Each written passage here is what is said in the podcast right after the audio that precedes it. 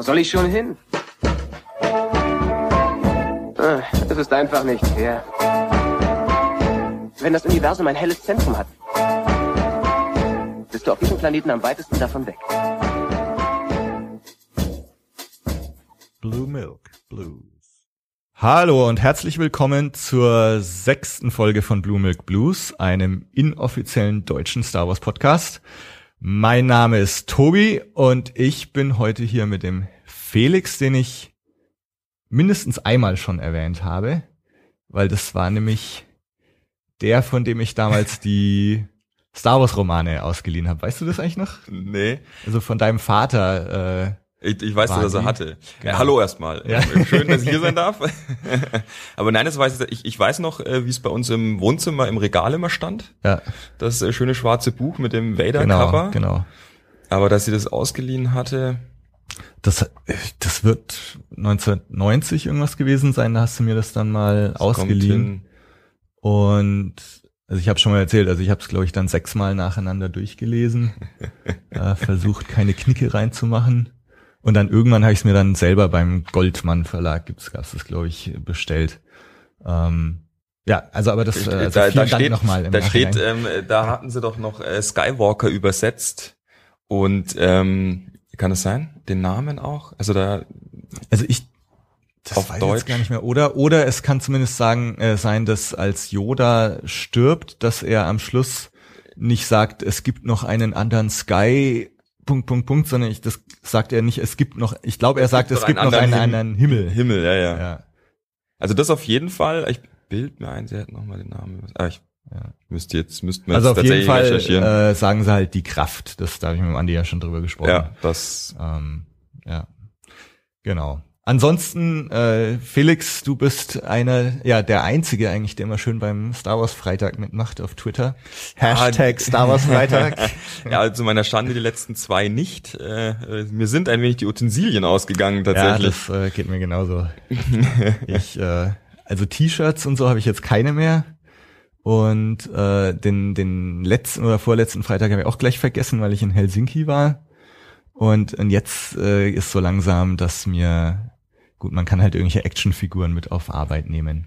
Ja, also hatten wir jetzt ja, auch beide schon äh, gemacht. Das, Ja. Ich fand es dann irgendwann, ja, ich kann natürlich jetzt meinen ganzen Schrank ausräumen und immer mit in die Arbeit schleppen, was schon geht, was auch witzig ist. Ähm, aber ja, äh. Has Hashtag Star Wars Freitag war jedenfalls, äh, ich habe irgendwann angefangen, jeweils freitags auf Arbeit irgendwie ein Star Wars T-Shirt oder sowas zu tragen ähm, und habe das dann mal auf Twitter gepostet. Felix hat dann immer schön mitgemacht irgendwann. Sonst hat es nicht so eingeschlagen, wie, wie erhofft. du wurdest aber mal retweetet von Star Wars, oder? Hashtag Star Wars.de äh, hat, hat mal, ich weiß nicht retweetet, aber zumindest äh, ähm, geliked. Also das war ja schon mal ein, ein großer Moment. ja, ich meine jetzt, wenn ihr das hört, dann, dann macht doch mal mit in Zukunft bei, bei Star Wars Freitag. Zieht ein T-Shirt an, tragt's auf Arbeit, ladet ein Bild hoch, Hashtag Star Wars Freitag. Ich würde mich sehr freuen. Wir würden uns sehr freuen. Wir Unbedingt, nicht nur unbedingt. zu zweit. Ich denke, ich denke auch Andi und andere Gäste hier aus dem Podcast würden sich freuen, denn die auch die folgen uns äh, oder folgen dem Hashtag so rum. Stimmt, der, der Andi hat aber auch selber, der hat Ja, schon mal. Andi hat selber auch mal äh, das eine oder andere T-Shirt. Hashtag, Hashtag Force Friday hat das. Ja, dann, ja, ja. ja. Das war natürlich. Er hat halt Knapp ähm, vorbei. als als ähm, bilingualer Podcaster natürlich sofort äh, die weite Welt mit einbezogen. Ja.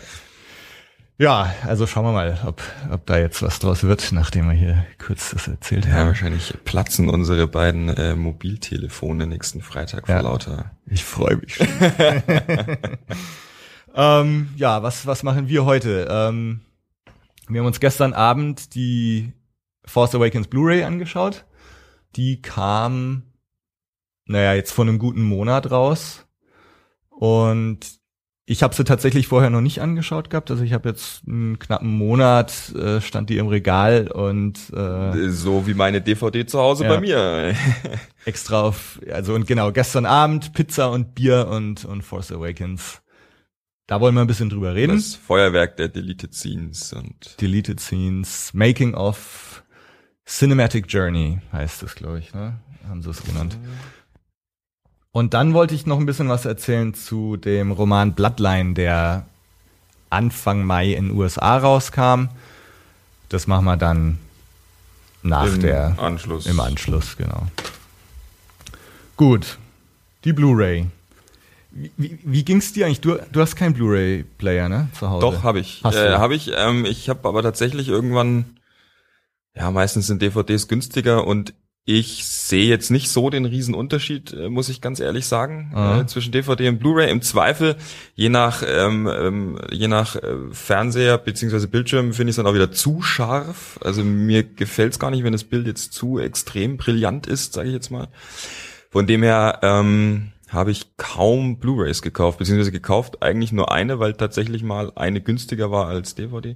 Deswegen habe ich die Force Awakens DVD zu Okay. Hause. Genau, das wäre nämlich auch noch so eine Frage gewesen, ob, ob dir das nach wie vor so geht, dass die Blu-ray zu scharf ist. Ich Weil- hab's ewig nicht mehr verglichen, muss ich ganz ehrlich sagen. Also ich finde, man, also das wäre jetzt mal interessant gewesen. Wir hätten es mal nebeneinander irgendwie anschauen sollen, weil ich, du, Ja, hätte ich es mitbringen müssen. Ja, Können wir das nächste Mal vielleicht ähm, mit zwei Bildschirmen genau. gleichzeitig starten, dass es Da auch ja synchron den läuft. gleichen Bildschirm äh, kaufen. Oh, stimmt, stimmt, stimmt, stimmt. Oh. Ähm, nee, also ich, ich finde schon, dass man einen ziemlichen Unterschied merkt. Wir können nachher mal reinschauen. Ich habe die Blu-ray vom Herrn der Ringe da und Ja. die DVD vom Herrn der Ringe. Ähm, Beim Herr der Ringe muss ich auch ehrlich sagen, der ist so dermaßen gut gedreht, ähm, also wirklich auch äh, vom Bild her und, und, und von der ganzen Komposition und so weiter, dass ich da immer das Gefühl habe, dass es viel besser funktioniert hat. Also es hängt vielleicht auch einfach von der Produktion ab. ja. auch der DVD kann- und kann Blu-ray sein. Anschluss. Also mir ging's halt am Anfang immer so mit Blu-ray, was viele ja auch sagen, dass du, dass das auf einmal so irgendwie siehst, dass das jetzt Masken sind oder dass das Kulissen sind, Mhm, mhm. dass das so so echt und scharf ausschaut, dass du so diese Distanz verlierst, die du sonst immer zum Film hattest, dass ähm, dass es auf einmal so ausschaut, als würde das wäre das, wie es halt auch so war, ne, dass das halt in einem Studio gedreht ist und dass du diese Illusion auf einmal nicht mehr hast, dass das irgendwie Mhm. ein Film ist oder so, sondern dass das fast so einen dokumentarischen Stil hat, dass das wirklich so wie, da ist jetzt was echt und es wurde abgefilmt. Äh, so ging es mir ganz am Anfang, als ich die ersten paar Blu-rays angeschaut habe. Es gibt einen so einen Film von dem ähm, ehemaligen Blink 182 Gitarrist ist er, glaube ich, der dann die Band Angels and Airwaves gegründet hat. Mhm. Die haben irgendwie so einen Film gemacht namens Love und da ging es mir ganz extrem so, dass ich die ganze Zeit gedacht habe, ja, hier, die hocken in der, in der Kulisse im Studio und, Ja. und ich war konstant irgendwie aus dieser Illusion rausgezogen, dass das jetzt ein, ein Film ist. Ähm, und, und so ging es mir am Anfang eigentlich ziemlich oft. Mhm. Ich muss aber sagen, also ich habe mich zu, inzwischen halt so an dieses HD und die crispe Bildqualität gewöhnt. Also mir fällt es inzwischen gar nicht mehr auf. Jetzt gestern Abend zum Beispiel auch, Bildqualität ist natürlich hervorragend. Auch wenn du auf Pause drückst, dann schaut's im Grunde genau aus wie, wie vorher, Foto. als es lief, ne, wie ein Foto. Und mir fällt, also klar, es fällt einem auf, dass die Bildqualität sau gut ist, aber mir fällt es jetzt nicht mehr negativ aus, das auf. Vielleicht gewöhnt man sich auch einfach dran. Ähm, ich fand jetzt gestern zum Beispiel auch wieder, dass äh, dann die Figuren im Vordergrund einfach so super scharf sind und so abgesetzt zum Hintergrund. Ähm, das schaut einfach nicht mehr, ja, nicht mehr so wie ein Film aus. Und so ging es jetzt gestern auch, Mhm. oder? Okay. Mhm. Das liegt aber manchmal auch am Bildschirm, an den Einstellungen. Ich weiß es nicht genau, keine Ahnung. Ja, ja.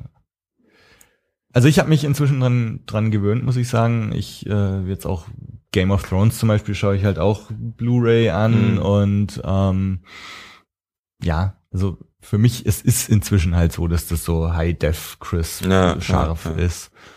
Ja, oder fangen wir doch mal an. Wir haben, wir haben erst haben wir die Cinematic Journey, das Making of angeschaut. Knapp, ich glaube etwas über eine Stunde Etwa über lang. eine Stunde, Stunde fünf oder sowas, glaube ich, am Ähm, Ende. Irgendwie irgendwelche Reaktionen? Ja, also was wir gestern, wir haben ja viel währenddessen dann schon immer gesprochen. Ja, ja. Ähm, äh, haben schon überlegt, wir hätten eigentlich gestern aufnehmen können. Äh, also ich fand's cool, ich fand's echt super, wenn, wenn du erwachsene Menschen, erwachsene Männer äh, und auch Frauen siehst, die sich äh, ein Loch in, in, in den Bauch freuen, um bei Star Wars dabei zu sein. und tragen die ganze Zeit eine Maske. Also man erkennt sie nicht mal. Wenn sie sich später den Film anschauen, wissen sie nur, sie sitzen halt hinter dieser Maske oder sie sind in dieser Maske.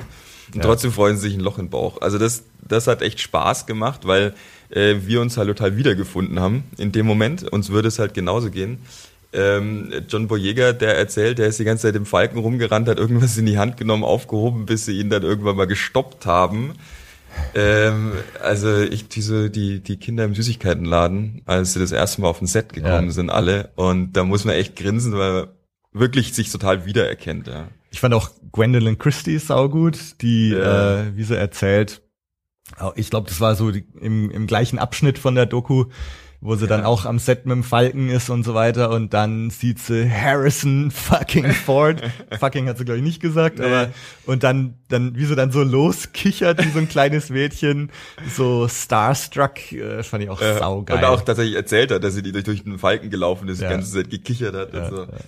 Ich, also ich glaube, dass, dass bei diesem Film noch mehr als in den Prequels, dass die Leute, die involviert sind und mitmachen, sowohl die Macher als auch die Schauspieler, alle selber Fans sind. Ja, wobei ich auch von 1, 2, 3 jetzt kein Making-of gesehen habe und ich wüsste, ob es nicht da genauso war. Also da ich weiß, dass halt, Ewan McGregor zumindest der ist ein riesen, riesen Fan. Fan. war. Und ich bild mir ein, ich habe auch irgendwo mal gehört, dass dass sie Ewan McGregor bei den Laserschwertkämpfen die ganze Zeit davon abhalten mussten, so zu machen. Aber also du hast jetzt das Gefühl, so Gwendolyn Christie, John Boyega und und Co., dass die ja, alle ja. mega aufgeregt sind, dabei zu sein. Ja, gerade Daisy Ridley und John Boyega, die halt auch total Probleme hatten, das nicht den Leuten zu erzählen und und ja. du, hast John Boyega, der es dann irgendwann seiner Mutter erzählen durfte und halt hingerannt ist, so, ich bin in Star Wars. Ja, ja, ich, ich glaube, ja. Da hatten sie es ihm dann erlaubt, zu dem engsten Verwandtenkreis irgendwie zu sagen, aber ansonsten niemanden. Ja. Und das ist so insgesamt der, das Gefühl, was man da kriegt eigentlich in dieser. Und ich Doku, dass, dass die alle mit Leib und Seele und Begeisterung dabei sind und Total. sich auch bewusst sind, was, was das jetzt für ein, für ein Ding ist, was ja, sie da gerade machen. Absolut. Und äh, teilweise generationenübergreifend, ähm, einer von den Props, glaube ich, oder, oder irgendein, mhm. nee, ähm, so ein Production Designer, glaube ich. Genau, oder? genau, genau, äh, von den, ähm, von, von den Fightern, wo sein Sohn jetzt inzwischen, der wahrscheinlich äh, geboren wurde, als äh, der erste rauskam, dann die Design, Original-Design-Zeichnungen äh, von der Skywalker Farm bekommen hat und ja. äh, weiterarbeiten durfte und sein Vater auch total hin und weg war, dass es die erstens noch gibt, die Originalzeichnungen, ja. und zweitens mal sein Sohn jetzt auch dran arbeitet. Und ja, die Lukas-Film-Archive, die sie da mal gezeigt oh, ja. haben, das, äh, oh man, da müssen wir mal, da müssen wir mal hin. Ja. Ansonsten, also ich, ich hätte mir ein bisschen gewünscht oder überhaupt, was mich einfach sehr interessieren würde, ist so die, die Entwicklung vom, vom Drehbuch. Sie haben ja so ein paar Leute von dem Art Department auch gezeigt, die auch in diese The Art of Force Awakens Buch äh, sind die auch alle drin. In dem wird so ein bisschen die Entwicklung von dem Drehbuch auch beschrieben, mhm. dass halt Ray hieß am Anfang Kira und Finn hieß Sam und dann gab's einen Jedi Hunter, aus dem dann irgendwie so nach und nach Kylo Ren geworden ist und so und so diese verschiedenen Entwicklungen, die die so passiert sind, bis bis sie zum endgültigen Drehbuch gekommen sind. Das würde mich einfach mal brennend interessieren.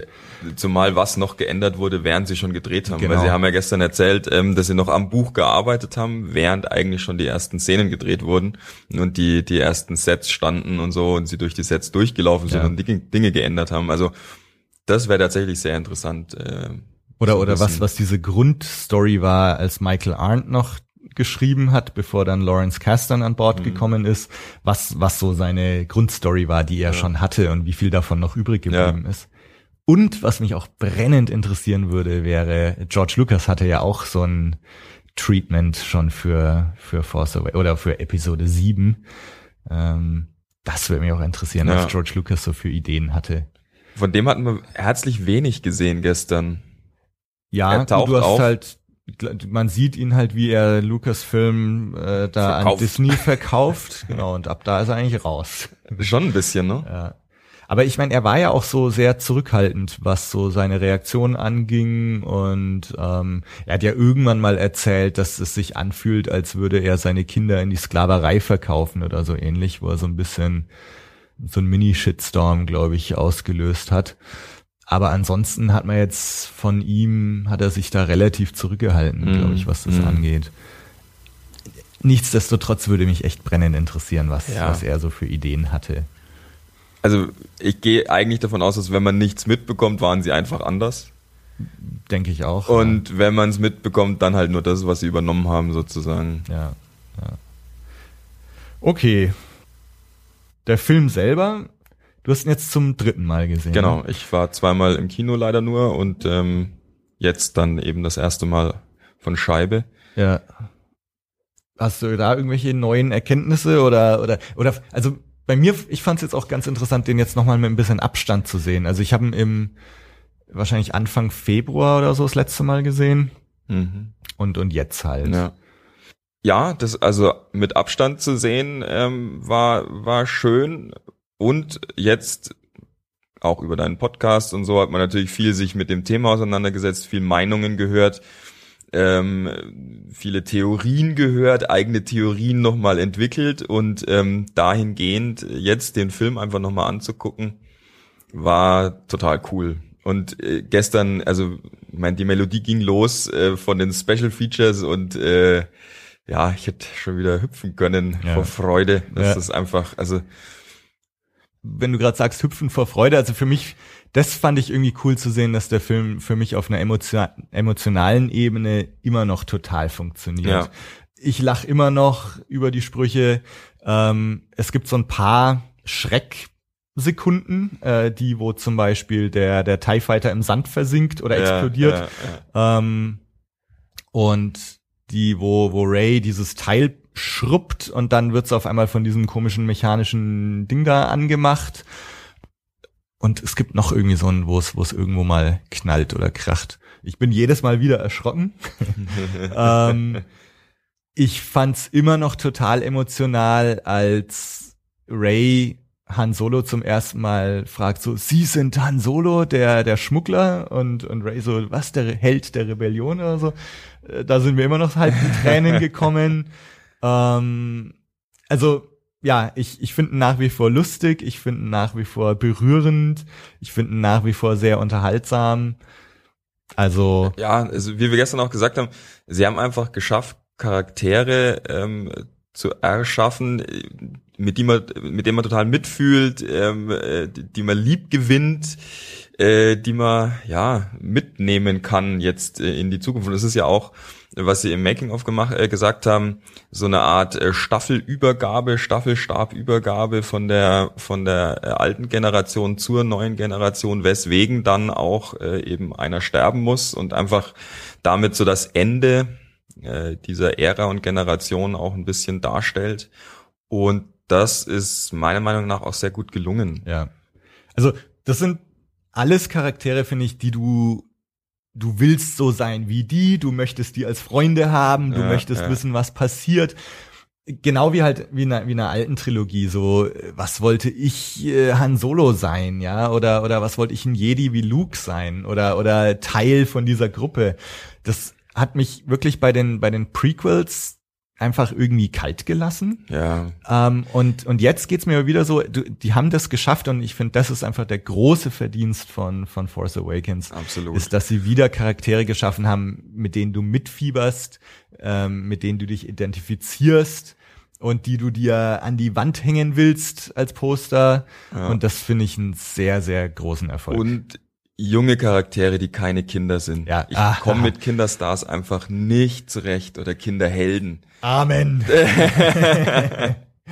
ja. Es funktioniert, aber also übergreifend für alle Filme. Es gibt kaum Filme, wo ich wirklich damit zurechtkomme, dass es jetzt einen Kinderhelden gibt oder so.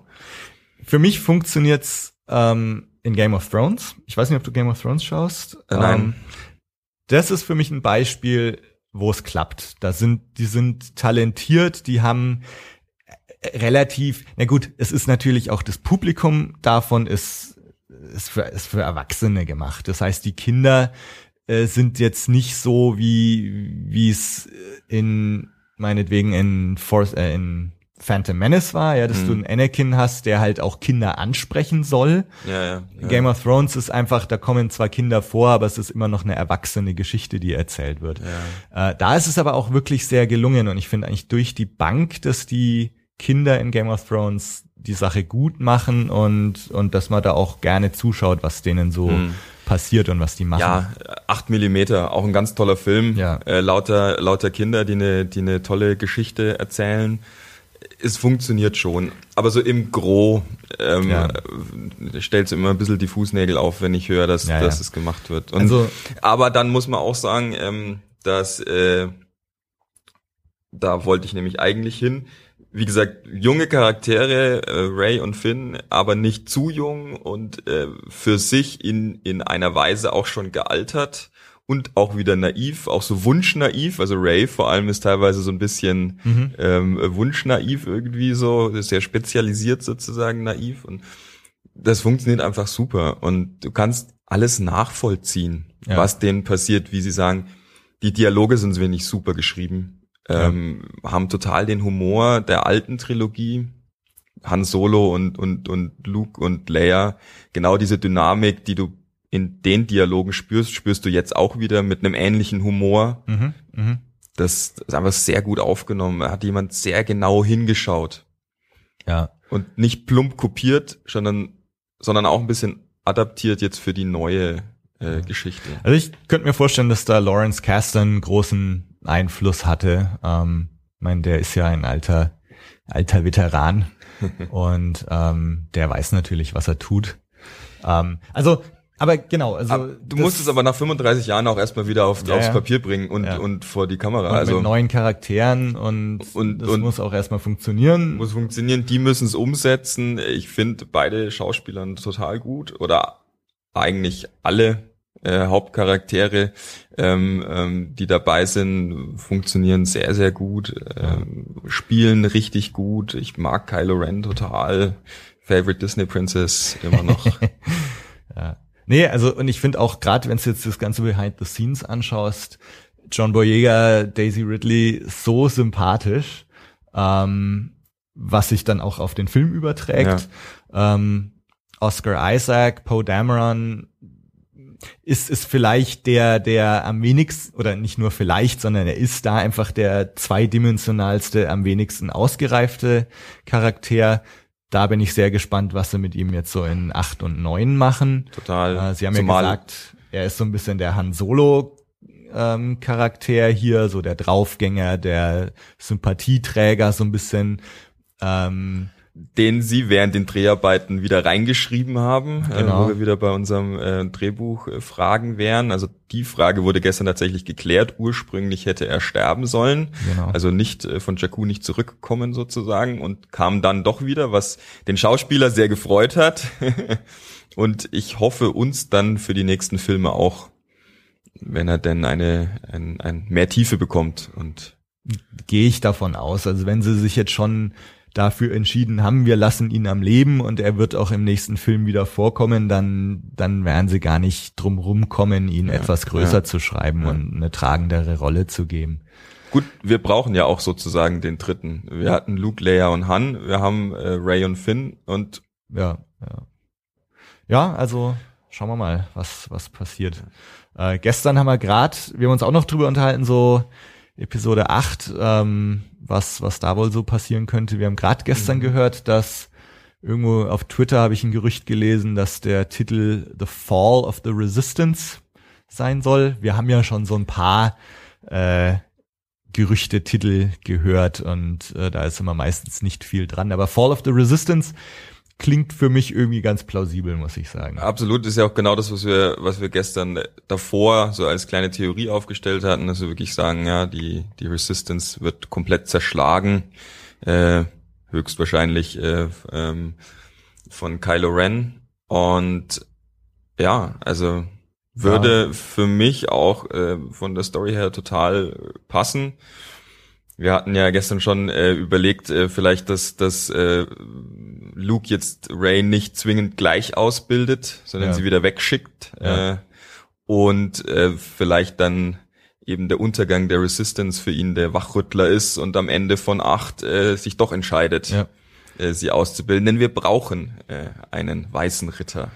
Ja, ja, vor allem, also ich gehe mal davon aus, dass ähm, wir mehr von den Knights of Ren auch zu sehen bekommen. Also Nachdem nicht nur Kylo werden, Ren, ja. sondern, sondern die anderen auch. Ja. Das heißt, wir haben dann hier eine, eine ganze Gruppe von äh, Machtbenutzern der dunklen Seite, angeführt dann noch von Snoke. Und wenn, wenn da dann, sag mal, sa lass es fünf sein, lass es zehn sein, wenn du einfach fünf bis zehn mächtige Bösewichte hast und die Resistance eh schon am Boden ist, dann wird die Bedrohung natürlich noch viel größer und wenn, wenn dann nicht irgendwie ein weißer Ritter kommt, ähm, schaut es natürlich ganz übel aus.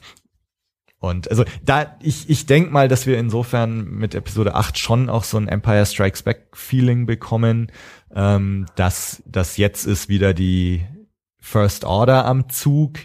Ähm, jetzt schaut's erstmal schlecht aus für unsere Helden und das dann halt in, in Episode 9 wieder gelöst wird. Einfach aus, aus ganz einfachen Storytelling-technischen Gründen. Ja, würde ich auch behaupten. Ähm, sie haben es ja auch wieder ähnlich gemacht oder versucht. Äh, äh, nein, was heißt versucht? Sie haben New Hope im Prinzip auch äh, wieder ein bisschen äh, kopiert. Jetzt äh, für den für den Force Awakens wird ja auch viel kritisiert. Ich find's nicht schlimm. Mhm. Ähm, mir hat's total Spaß gemacht, um wieder in die Geschichte reinzukommen, auch so alt, alte, hergebrachte Muster, die gut funktioniert haben, nochmal zu sehen, weil ich einfach davon ausgehe, dass sie jetzt in den nächsten beiden Filmen auch was anderes machen als Empire und Jedi. Ja.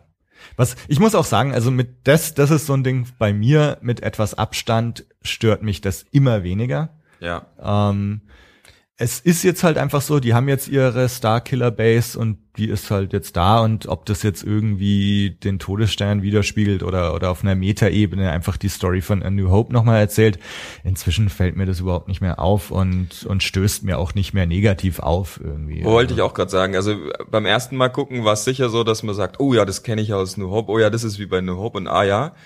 Und gestern habe ich mir angeschaut und mich einfach nur gefreut, dass es ein, ein schöner Film ist, der Spaß macht und viele kleine Details im Endeffekt gesehen, Ja. die man halt jetzt so langsam auch so rausziehen kann. Und das ist das Schöne an dem Film, der ist mit so viel, meiner Meinung nach auch Liebe gemacht, mit so viel Detailverliebtheit gemacht, dass du auch äh, den äh, gut fünfmal angucken kannst. Irgendwie macht immer noch Spaß, du findest immer noch Sachen. Was, was ich gestern auch gesagt habe, es gibt Filme, die ich ganz toll finde und beim zweiten oder dritten Mal angucken mir schon denkt, na ja, oder wenn ich die DVD in der Hand habe, ah, den schauen wir jetzt nicht an, da war ich das irgendwie kenn, weiß ich, was passiert, kenne ich irgendwie, ist ganz toll, aber hm, brauche jetzt nicht gucken.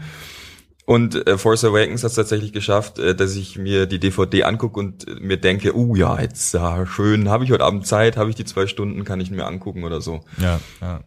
Also mir, mir ging es auch wieder so, dass man auch jetzt beim, ich habe jetzt zum sechsten Sechsten Mal gesehen, ähm, auch da entdecke ich immer wieder neue Sachen.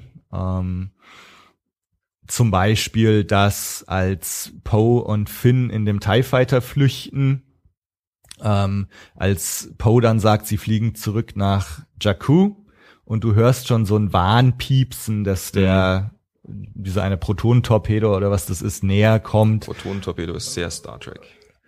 Wobei, sie sagen doch, sagen sie das nicht in, Ich weiß nicht, in, was sie sagen. in, äh, in A New Hope sagen sie doch, er muss den Todesstern mit einem Protonentorpedo, ja. oder?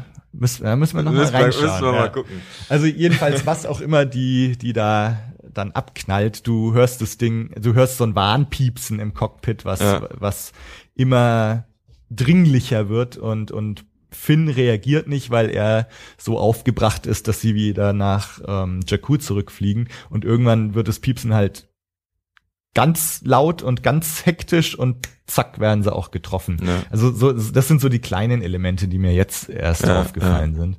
Und das finde ich auch ganz cool, dass du jetzt beim, beim sechsten Mal anschauen immer noch irgendwelche neuen Sachen entdeckst. Ja. Eine Frage noch. Ich, ich fand's ja echt krass, dass, dass das jetzt im April, Ende April schon rauskam.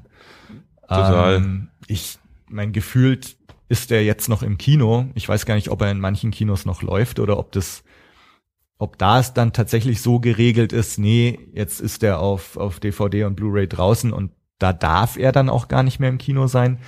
Keine Ahnung, aber also das ist, ist schon ein sehr geringer Abstand von, von Dezember bis, bis Ende April. Ja, ja. Naja, wahrscheinlich auch äh, bedingt dadurch, dass du einen weltweiten selben Starttermin hast oder zumindest nur mit einer Woche Versatz. Das ist nicht mehr, früher hattest du ja teilweise ein halbes Jahr äh, ja, oder hast ja. teilweise ja auch immer noch äh, ein halbes Jahr, bis, bis mal von den Staaten der Film dann äh, in Europa läuft.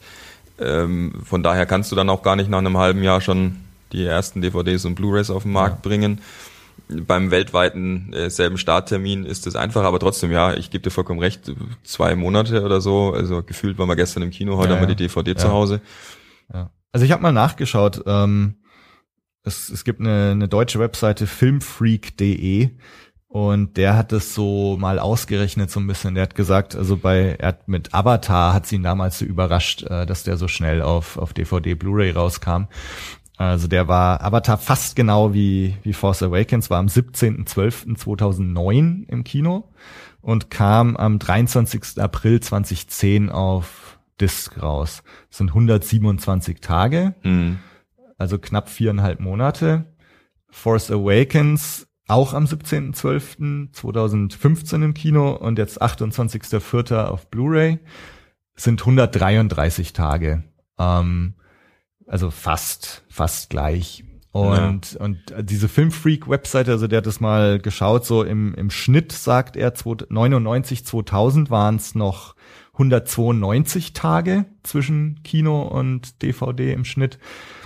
Sechs Jahre später, Fünf Jahre später, 2004, 2005, 140 Tage und jetzt sind wir eben oft bei diesen 127 Tagen. Also es wird tatsächlich immer weniger. Hm. Und ich meine, auf der anderen, auf der einen Seite freut's mich so als als Konsument, ja, dass du, dass du das so bald schon schon selber haben kannst. Aber irgendwie, ich muss auch sagen, als ich jetzt die Blu-ray hatte, ich, ich wollte die erstmal gar nicht anschauen. Also ich war immer noch so auf, auf Kino eingestellt, ja. dass ich im Kino sitze und dass ich diesen Film wenn, dann auch im Kino anschaue, um dieses besondere Erlebnis zu haben. Also ich habe mich irgendwie gar nicht getraut, die jetzt hier einzulegen und diese Magie des Kinos auf einmal ja, zu zerstören. Ja.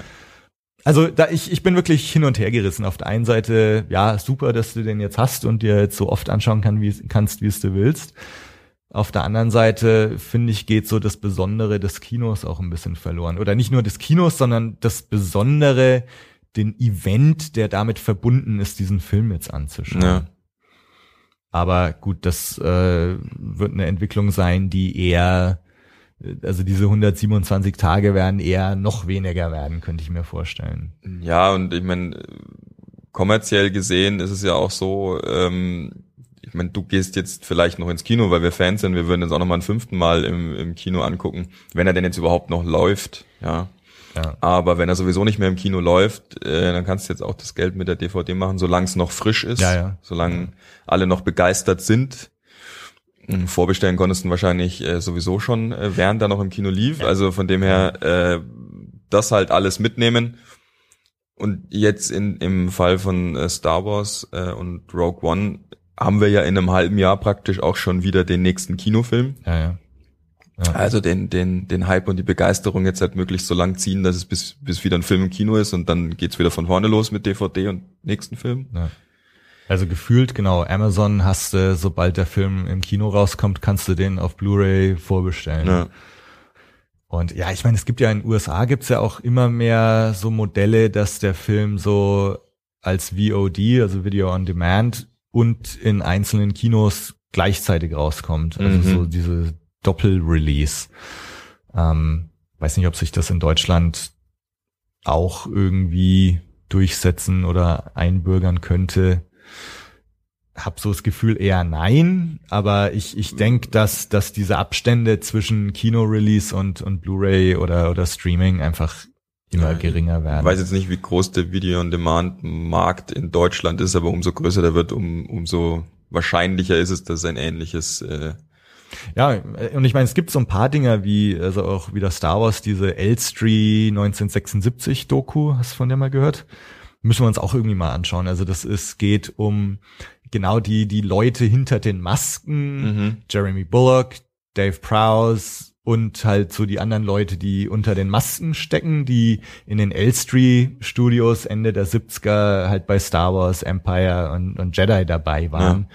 Und der kam jetzt zum Beispiel auch ähm, in ein paar Kinos, glaube ich, raus und eben als On Demand. Mhm. In Deutschland ist das Release, glaube ich, noch nicht ganz geregelt. Und bei sowas wird's mich halt tatsächlich auch freuen, wenn du, da würde ich dann gern auch oder bin gern bereit dafür, was zu zahlen, um das Ding Ja. halt anzuschauen. Also ich meine, es sind durchaus Modelle, die, die interessant wären und, und wo ich auch bereit bin, da mitzumachen. Weil du gerade so davon geredet hast, bevor wir jetzt mit dem Release-Dates und so, von wegen, es macht für dich jetzt mehr Sinn mit der Resistance oder ähm, wer da wer ist und was so die Machtverhältnisse sind. Das war bei mir ja ein so ein großes Thema, wo ich nicht ganz gut damit zurechtgekommen bin, als ich äh, Force Awakens zum ersten Mal gesehen habe. Und das sind so ein paar Sachen, die sich in dem Bloodline-Roman auflösen. Und davon will ich euch jetzt ein bisschen was erzählen. Du hast es nicht gelesen, ne? Nein, ich habe nicht Ja. gelesen.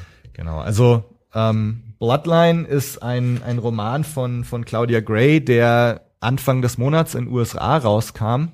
In Deutschland ist er angekündigt für den 19. September bei Panini. Ähm, das heißt, ihr bekommt hier schon mal ein paar Exklusiveinblicke. Äh, ich versuche das Ganze jetzt erstmal spoilerfrei zu halten für die von euch, die das noch lesen wollen. Und dann setzt man hinten noch eine kleine Spoiler-Section dran, wo ich, wo ich alles auspack. ähm, Claudia Gray ist eine amerikanische Autorin aus, aus New Orleans, ist ein Pseudonym und sie schreibt in erster Linie so Young Adult Novels. Also sie hat so ein paar Fantasy-Serien, Firebird, Spellcaster, Evernight.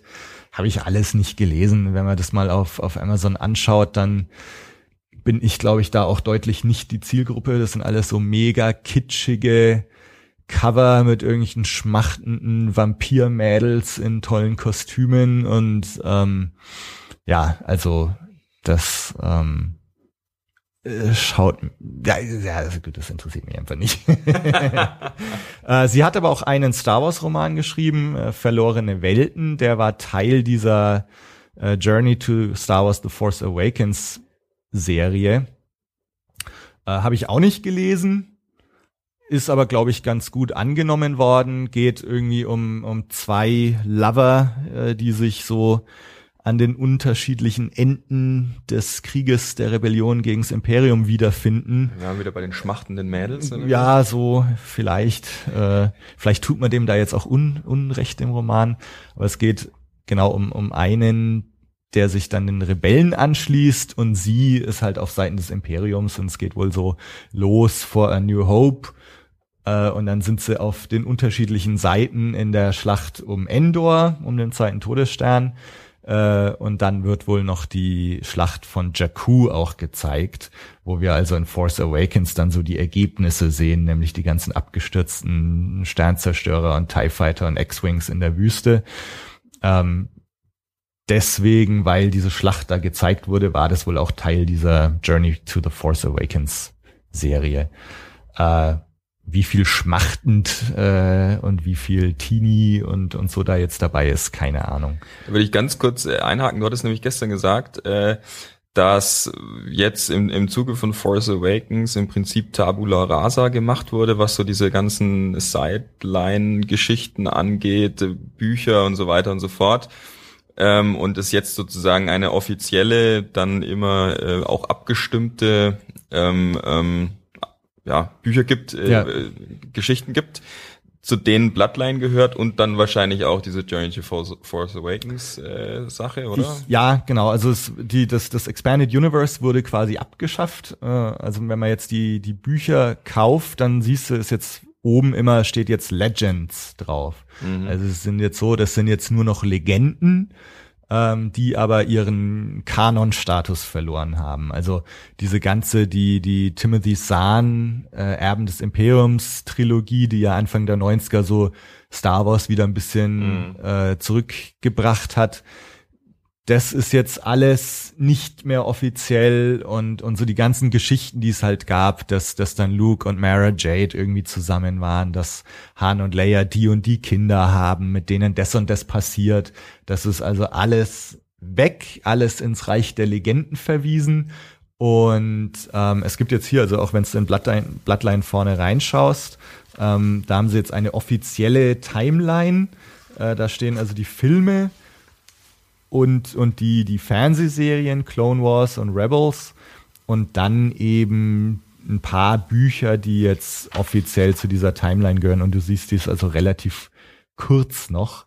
Mhm. Äh, und da steht jetzt interessanterweise dieses ähm, Lost Stars oder verlorene Welten von Claudia Gray steht hier auch gar nicht dabei. Ich weiß jetzt nicht hier, das ist jetzt die Del Rey also Verlag Del Rey Star Wars Timeline. Also vielleicht sind jetzt die Bücher, die in anderen Verlägen erschienen sind, nicht dabei. Keine Ahnung. Ja, wobei die Filme sind ja dabei. Ja. Genau, aber jedenfalls, also ist jetzt wirklich Tabula Rasa, aber das, das äh, Bloodline hier ist also Teil dieser neuen Timeline, Teil dieser neuen, mhm. des neuen Kanons. Und, und es war eben auch angekündigt und deswegen habe ich mich auch sehr drauf gefreut, dass eben, steht ja, glaube ich, irgendwie innen drin auch Witness the Birth of the Resistance. Und äh, also es war eben angekündigt, dass du so ein bisschen mitkriegst, was sind die politischen Entwicklungen, was sind so die großen galaktischen Entwicklungen mit First Order und Resistance und Republic, die eben zu dem Status quo führen, den wir im Anfang, am Anfang von Force Awakens sehen. Und das war für mich ja das, das große Manko, sage ich jetzt mal, an Force Awakens, dass ich irgendwie, dass ich nicht gecheckt habe, warum gibt's jetzt die Republik, warum gibt's die Resistance, äh, die First Order sind, wie, wie groß und wie bedrohlich sind die jetzt eigentlich? Und, und so, und das hat für mich alles so, war sehr unbefriedigend erklärt ähm, am Anfang von Force Awakens. Und auch am Ende war ich irgendwie nicht viel schlauer. Mhm. Ähm, mein Ding war halt immer so, dass ich gedacht hat, hatte, dass diese ganze Sache mit der Resistance so ein gewisser Kunstgriff war. So ein erzählerischer Kniff, der irgendwie dazu führt, dass du wieder die Helden in einer David-Rolle hast und die Bösen in der Goliath-Rolle, mhm. weil wenn sie die Resistance da nicht hätten, dann wären die Helden halt Teil der Republik und ja. dann eigentlich kein David, sondern dann wäre es Goliath gegen Goliath ja. oder so. Und also, hm, wie machen wir das? Okay, dann gibt's halt die Resistance, so, so eine kleine Gruppe von Widerstandskämpfern und das die große böse erste Ordnung um auch wieder so ein bisschen die Machtverhältnisse herzustellen, wie wir sie von A New Hope kennen. Mhm also ich habe das immer so so so metamäßig gesehen, dass das halt ein ein erzählerischer Trick war, um wieder so eine David gegen Goliath Geschichte zu erzählen. Und das hat mich irgendwie gestört, weil weil ich irgendwie was ich halt wissen wollte, ja, wieso gibt's denn die Resistance eigentlich? Warum warum kämpfen die nicht eigentlich für die Republik? Und so weiter. Ja. Und das wird eigentlich in Bloodline so relativ äh, zufriedenstellend erklärt. Und, und deswegen habe ich es gelesen, in der Hoffnung, dass das passieren wird. Und deswegen würde ich es auch empfehlen eigentlich, weil es so ganz, ganz gut dargestellt Kannst wird. du das jetzt auch spoilerfrei frei, spoilerfrei äh, wiedergeben oder mm. heben wir uns das für die Spoiler-Section auf? Ich glaube, ich heb's für die Spoiler-Section auf. Okay. Also ich kann ja mal kurz Also Empfehlung äh, Empfehlung Und ja. warum erfahren wir später. ja, also vielleicht ganz vorneweg, also sie, sie schafft's wirklich, die, die Charaktere Leia und Han vor allem wirklich sehr treffend zu beschreiben. Ich war auch relativ beeindruckt, dass sie einen sehr erwachsenen Roman geschrieben hat, weil, also wie gesagt, dieses ähm, Verlorene Welten war als Star Wars Jugendroman verkauft und ihre ganzen anderen Dinger sind auch alle diese Young Adult Novels, wo ich eh ein gewisses Problem damit habe, mit diesen scheiß Young Adult Sachen. Und Bloodline ist aber eben eindeutig nicht in diese Richtung. Also man sieht schon hier, das Cover schaut richtig cool aus, finde ich. Sehr erwachsen, vernünftig, stylisch. Und der Roman selbst ist auch, ja, es geht halt viel so um so politische Intrigen, politische Entwicklungen, ähm, strategische Überlegungen und so weiter. Also äh, das hat mir eigentlich ziemlich gut gefallen. Also von daher, man darf, das spoilt jetzt vielleicht auch nicht zu sehr. Also du kriegst, es ist so ein bisschen wie äh, Rogue One. Also Rogue One ist ja so angekündigt als so ein relativ ernsthafter Film, der so die dreckige Seite des Krieges gegen das Imperium zeigt. Und es ist angekündigt, dass, dass die Macht und so fantastische Elemente so gut wie nicht vorhanden sind in Rogue One. Und so ähnlich ist es in Bloodline jetzt auch. Hier geht's wirklich um, um Politik, um Spionage, um, um so größere politische Entwicklungen in der Galaxis äh, und nicht um, um Jedi und Sith und, und die Macht und solche Elemente. Also wer sowas sucht, findet das hier nicht und ist dann vielleicht auch enttäuscht. Wer aber wirklich so ein bisschen diese politischen Entwicklungen verfolgen will und wen das interessiert und wer halt auch wissen will, wie kommt es eigentlich dazu, dass es hier die Republik, die Widerständler und die First Order gibt, der kommt hier schon auf seine Kosten, weil es eigentlich ganz ansprechend erklärt wird. Mhm. Ähm, was vielleicht ganz interessant ist, könnt ihr auch mal schauen, die Claudia Gray ist relativ aktiv auf, auf Social Media. Also hat eine Webseite, wo sie einen ganz coolen Artikel zum Beispiel hat über ihre Reaktion zu Force Awakens. Und das ist sehr schön zu lesen, weil sie auch so eine richtige Fangirl-Reaktion hat. Also so ein bisschen wie äh, ähm, Gwendolyn Christie im Making of ist Claudia Gray so, oh my God, oh my God, oh my God. Also sie hat auch ein paar Sachen, die ihr nicht so gut gefallen hat, haben, aber die Sachen, die ihr gefallen haben, das äh, schreibt sie in diesem Artikel irgendwie mit, einer, mit einem schönen Enthusiasmus auf. Könnt ihr mal auf ihrer Webseite nachschauen. Äh, und sie hat ein äh, Pinterest, äh, was auch ganz interessant ist, wo sie so äh, gesagt hat, wer die Vorbilder waren für die Charaktere in in Bloodline. Also es gibt zum Beispiel einen Politiker, der so ein bisschen der Widersacher von Leia ist. Äh, und da hat sie Tom Hiddleston als Schauspieler vor sich gehabt, als sie diesen Charakter geschrieben hat. Oder Josh Hutcherson, den man aus äh, Hunger Games kennt, der war ihr Vorbild für Joff Sea Striker, einen, einen X-Wing-Piloten, der. Schon wieder sehr young adult. Das ähm, ist so ein bisschen young Zeug. adult, also vielleicht kommt sie doch nicht so ganz raus aus, aus der Nummer. Genau, aber das, das ist ganz interessant. Also man, man kann da so ein bisschen hinter die Kulissen blicken, wen sie da so im Kopf hatte, als sie diese Charaktere geschrieben hat.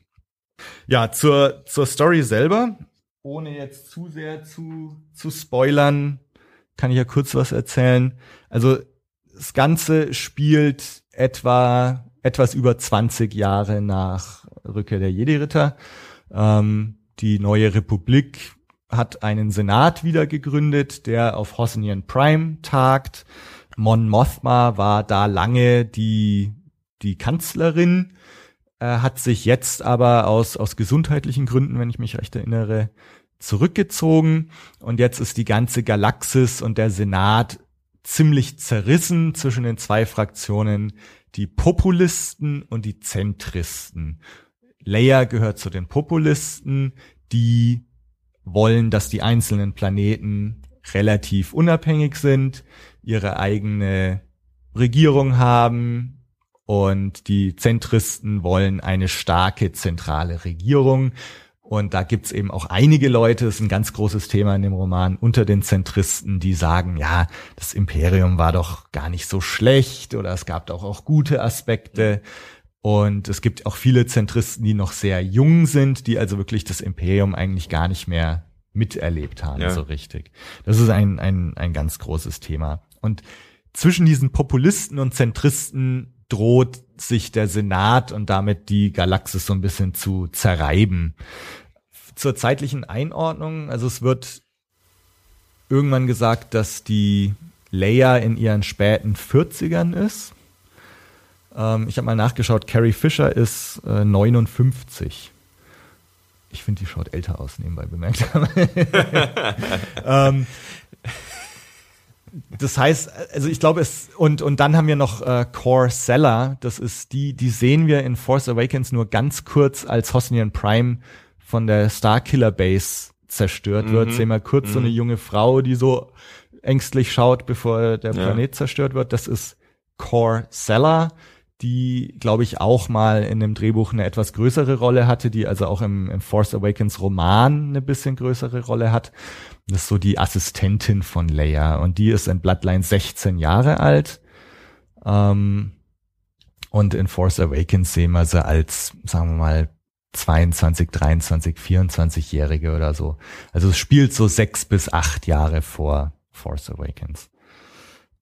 Die Handlung folgt Leia, dann gibt's eben diesen Tom Hiddleston Charakter, Ransom Casterfoe, ein, ein zentristischer Senator und die zwei äh, kabbeln sich so am Anfang die ganze Zeit und gehen dann zusammen auf so eine Mission, um so ein neues Gangsterkartell auszuhebeln oder mal zu schauen, was da so passiert. Und ähm, gleichzeitig setzen sich aber so die politischen Spannungen fort und, und all das führt dann so zu den wichtigen Ereignissen, die, die so viel erklären, was eigentlich den Stand der Dinge in Force Awakens ausmacht. Und eine ganz große Rolle bei, bei den ganzen Ereignissen spielt noch die, die Bloodline, also, also Leias Abstammung von, von Darth Vader. Also ich glaube, das hat jetzt nicht zu viel verraten, oder? Gar nichts. Weiß nicht, wie es weitergeht. Ich kenne deine Spoiler noch nicht, deswegen kann ich nicht sagen. also ich, ich kann mal vielleicht an der Stelle noch mal kurz sagen, was mir gefallen hat und was mir nicht so gefallen hat. Ähm, also ich finde gerade durch diese Zentristen, die so sagen, das ähm, Imperium war doch gar nicht so schlecht, entstehen viele Momente, die so sehr interessante Perspektiven auf die alte Trilogie bieten. Also in der Intro vom Buch zum Beispiel kriegen wir mit, dass äh, Milliarden von Leben verloren wurden in dem Kampf äh, der Rebellion gegen die gegen das Imperium. Also du du kriegst so ein bisschen Zahlen mit, ja, ja, also, ja. so was, dass dass du im Grunde auch im in der Trilogie nur so die Spitze des Eisbergs gesehen ja. hast, dass das aber ein ein ein Kampf war, der eigentlich die ganze Galaxis umspannt der viele, viele Leben fordert, das kriegst du immer so, das, das kriegst du da sehr gut mit. Und du, du kriegst auch so, ich weiß nicht, hast du mal dieses Meme gesehen, wo, wo sie so Luke Skywalker als religiösen Fanatiker und Terroristen darstellen? Also gibt gab's mal im Internet irgendwie so ein Ding, wo es eben heißt, na, Luke Skywalker radikalisierte sich mit irgendeiner Religion, mhm. Jedi wurde dann zum Terroristen und macht diese terroristischen Anschläge auf den Todesstern, der so und so viel ja. Leben fordert ja, ja, und dass also eigentlich die Rebellen so die die Bösen sind. Und das wird so ein bisschen aufgenommen. Also ähm, dieser Casterfoe-Charakter sagt zu Leia eben auch so, ja, ey, also diese terroristischen Taktiken der Rebellen kann man doch auch nicht 100% gut heißen.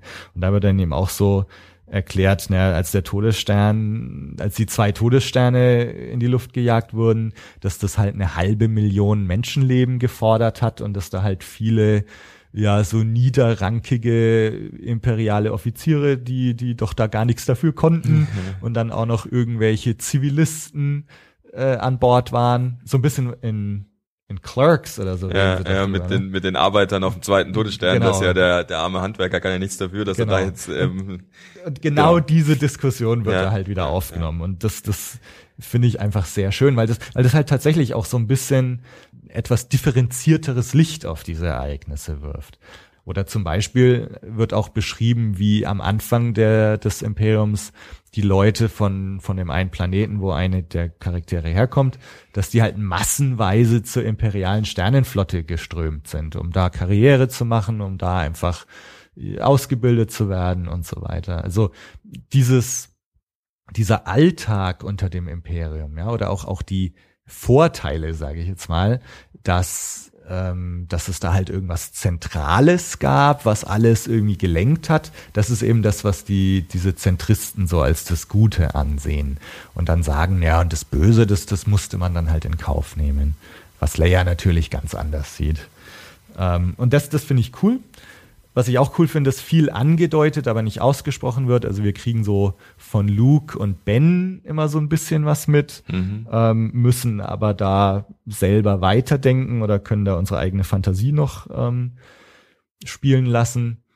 Schön finde ich auch, sie hat so ein paar Erinnerungen an Ben, wie er als Kind so mit za- zauselndem Haar irgendwie wild rumrennt und so. Und das ist irgendwie echt ganz, ganz schön. Ähm, oder, oder Hahn, der tritt auch immer nur so am Rande auf und ähm, da gibt's auch so eine, eine schöne Beschreibung mal, wo, also anscheinend hat er den Falken schon nicht mehr zu dem Zeitpunkt. Ähm, und da sagt Leia dann eben auch so, also es gibt so ein paar Lieben, die, die man nur einmal trifft und die das ganze Leben lang halten. Und das ist so diese Liebe von Han zum, zum Falken. Irgendwie ganz, ganz berührend. Was, was mir, was mir nicht gefallen hat, ähm, und das, das hat mich schon im, im Force Awakens Roman so gestört, ist, ist so diese zeitliche Einordnung. Also spielt 20 Jahre nach, nach Rückkehr der Jedi-Ritter Mhm. oder, oder ein bisschen mehr vielleicht. Und, und die, die reden schon wieder drüber, als wäre das alles 100, 200, 300 Jahre her. ja. Also ähm, die, die Kriege, die die Galaxis gespalten haben, verblassen zu Legenden oder so heißt es, heißt es Ja. in der Intro. Und ich meine, ey Leute, es ist, es ist gerade mal 20 Jahre her. Ja, Ja. Also ich, ich habe jetzt bei uns nicht das Gefühl, dass das der Zweite Weltkrieg eine, eine Legende ist oder Ja. so. Ja?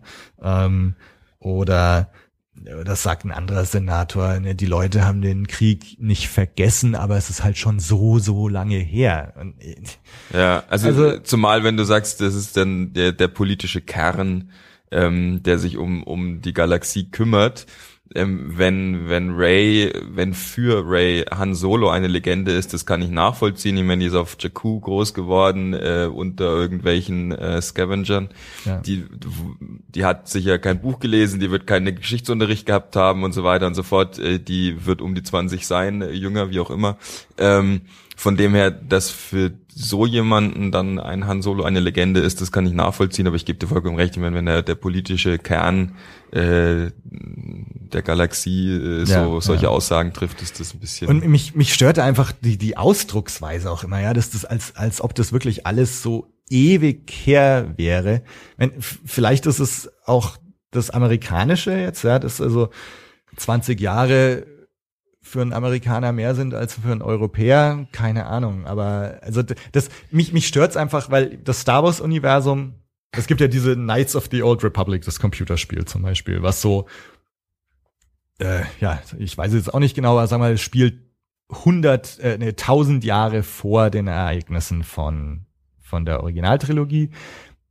Das sind Legenden. Ja? Das ist so lange her, dass, dass, dass die Leute da nichts mehr davon wissen oder nur noch Stories kennen und Legenden. Aber, aber Sachen, die jetzt 15, 20 Jahre her sind, ähm, dass das alles so komplett schon im Reich der Legenden ist, das, das stört mich einfach. Dass jetzt Han Solo eine lebende Legende ist oder sowas, das ja. Aber dass sich irgendwie keiner mehr dran erinnern kann oder dass das alles schon so lange her ist und, und dann alle, dass die Jedi schon komplett in Vergessenheit geraten sind, als, hätt- als hätte es die nie gegeben.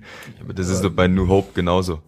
Da ist, Genau. ich meine, Luke ist auch irgendwie 18 oder was, keine Ahnung, äh, bei New Hope. Und auch da ist es, als er dann Ben Kenobi trifft, halt auch so die Clone Wars und diese Jedi, da war mal irgendwann diese vergessene ähm, ähm, Religion Ja. vor 15 Jahren. Ja, ja. Das, das, Also- das ist genau das, das stört mich bei A New Hope auch schon. Oder, oder beziehungsweise bei A New Hope selber stört's mich nicht. Aber jetzt haben sie ja das alles davor gesetzt mit Clone Wars, Prequel-Trilogie und auf einmal, als du A New Hope angeschaut hast, da war es noch irgendwie, ja, da waren die Jedi, wir haben ja auch zum ersten Mal davon gehört. Da da wusstest es noch du's halt noch nicht. Und, und für mich jetzt mit der Prequel-Trilogie und Clone Wars, für mich funktioniert diese Timeline auf einmal irgendwie nicht mehr so. Ähm, klar, du musst natürlich, also wenn Luke 18 Jahre alt ist, dann muss natürlich sein Vater äh, vor 18 Jahren irgendwie zum Sith geworden sein und so weiter. Klar. Aber da denkt man irgendwie gar nicht so dran. Also ich finde immer, wenn, wenn Obi-Wan davon spricht, so die Waffe aus zivilisierten Tagen, das klingt für mich immer, als wäre das schon 100 Jahre her oder so. Dass das wirklich gerade mal so 15 Jahre her Ja, ist oder ja. so. Ja, finde ich so ein bisschen strange. Aber, aber gut, also ich glaube, das, das ist einfach das, das Problem, wenn du, wenn du das so aufbaust, wie jetzt halt Star Wars aufgebaut ist, dass du halt diese Mitteltrilogie zuerst erst hast und dann irgendwie noch was davor setzt. Ja. Das, das ist halt teilweise schwierig, da irgendwie eine adäquate Timeline rauszumachen. Beziehungsweise danach setzt, aber Charaktere noch aufnehmen willst und wieder zeigen willst. Also Ja. du hättest natürlich jetzt auch äh, Force Awakens irgendwie 100 Jahre später spielen lassen können. Dann kannst du aber natürlich keinen Han Solo oder Leia mehr auftauchen lassen. Und äh, dann würde das auch wieder besser funktionieren. Ich meine, es für mich fun es funktioniert schon in, in Force Awakens, dass dass jetzt Luke verschwunden ist und schon lange sieht Naja, ihn keiner das, mehr. das, aber weil du ja, Und das genau, sehe ich aber- auch so, dass das gut funktioniert, aber wenn du jetzt sagst, bei die, mich Bloodlines stört einfach die Ausdrucksweise, ne? also wie wie das halt so hingestellt wird, als als wäre das tatsächlich schon 200 Jahre her. ja, Ähm, dass jetzt Hahn eine lebende Legende ist, passt, ja. Ja. Aber, aber dass sich kein Mensch mehr dran erinnert und dass das alles schon ewig her ist, das, das Ja. kaufe ich einfach nicht ab. Ja, es gibt sonst ein paar Sachen, die mich auch noch so ein bisschen stören, aber ich glaube, das äh, sage ich eher dann im Spoiler-Teil. im Spoiler-Teil. ähm, gehen wir doch einfach mal zum, zum Spoiler-Teil. Ähm, das können wir die, das mache ich vielleicht im Nachhinein noch. Die, ui, ui, diese, ja, sehr gut. Rogue One. Äh, Wir können auch noch, wir können einfach noch ein bisschen ähm, Blödsinn quatschen, damit ihr Zeit habt, auch äh, wirklich abzuschalten. Nicht, dass äh, irgendjemand jetzt zu seiner, weiß nicht, ob sich das jemand über eine Stereoanlage anhört, Jetzt kommt hinrennen muss. Schocker.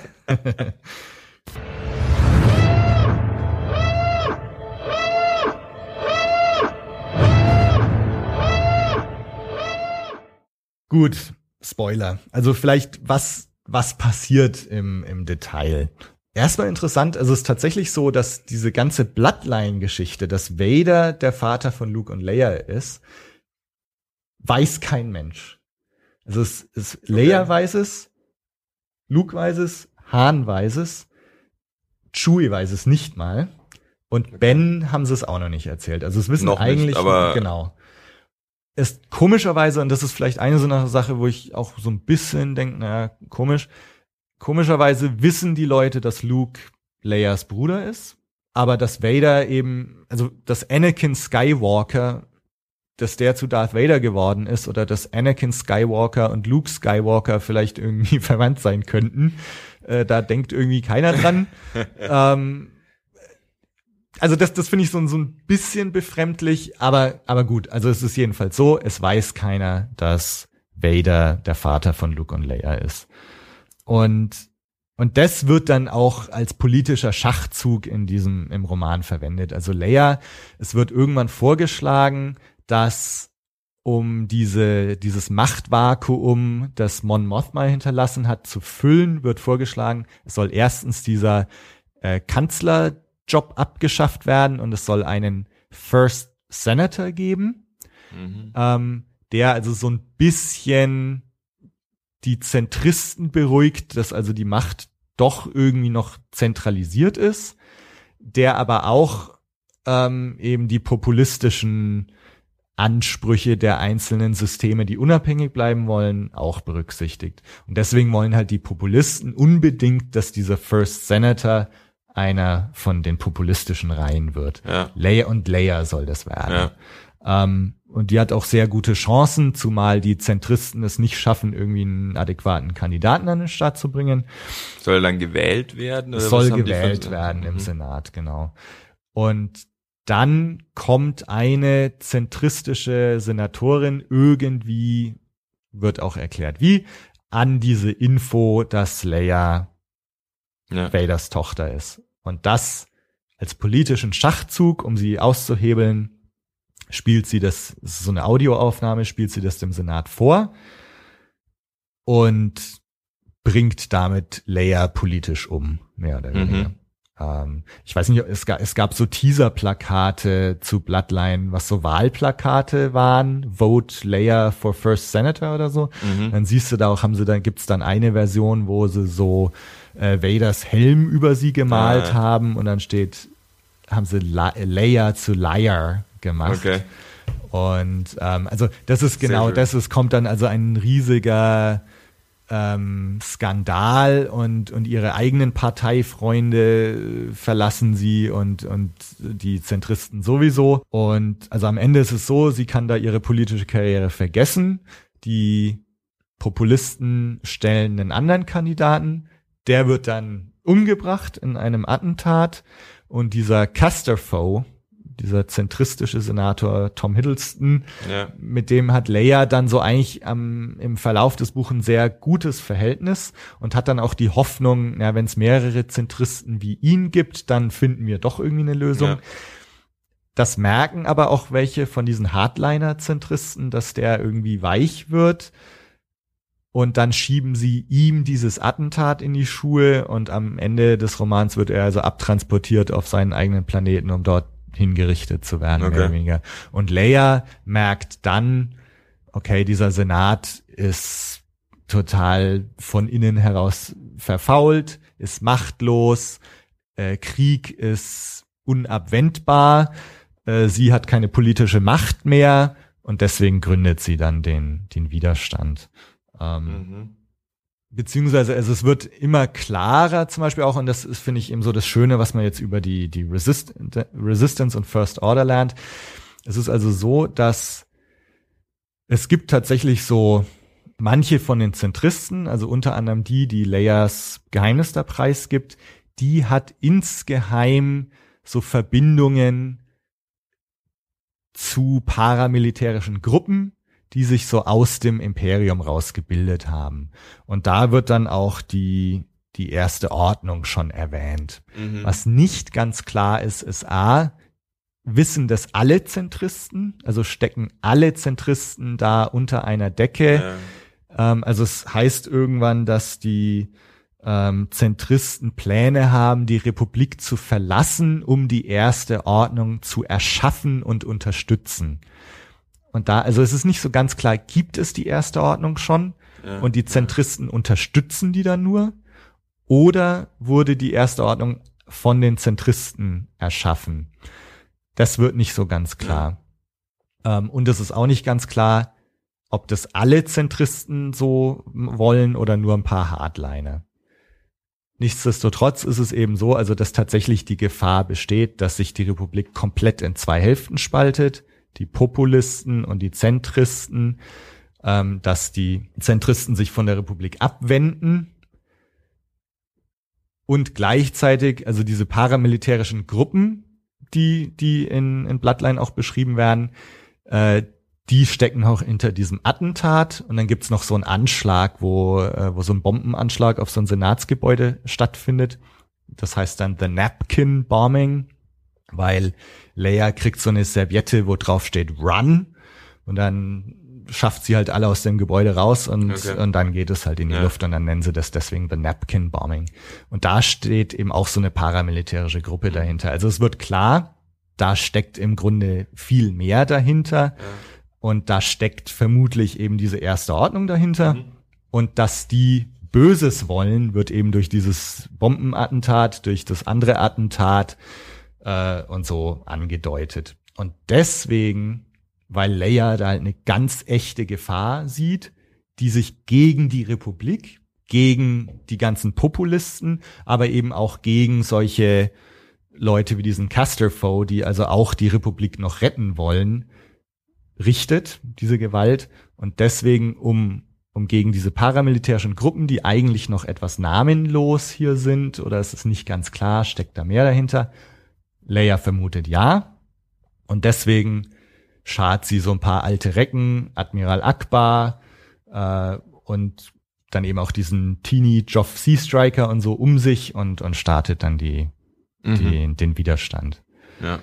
Also es ist schon so ein bisschen Selbstjustiz, negativ ausgedrückt. Gut, aber es hat ja schon mal funktioniert. ja. Althergebrachte Mittel.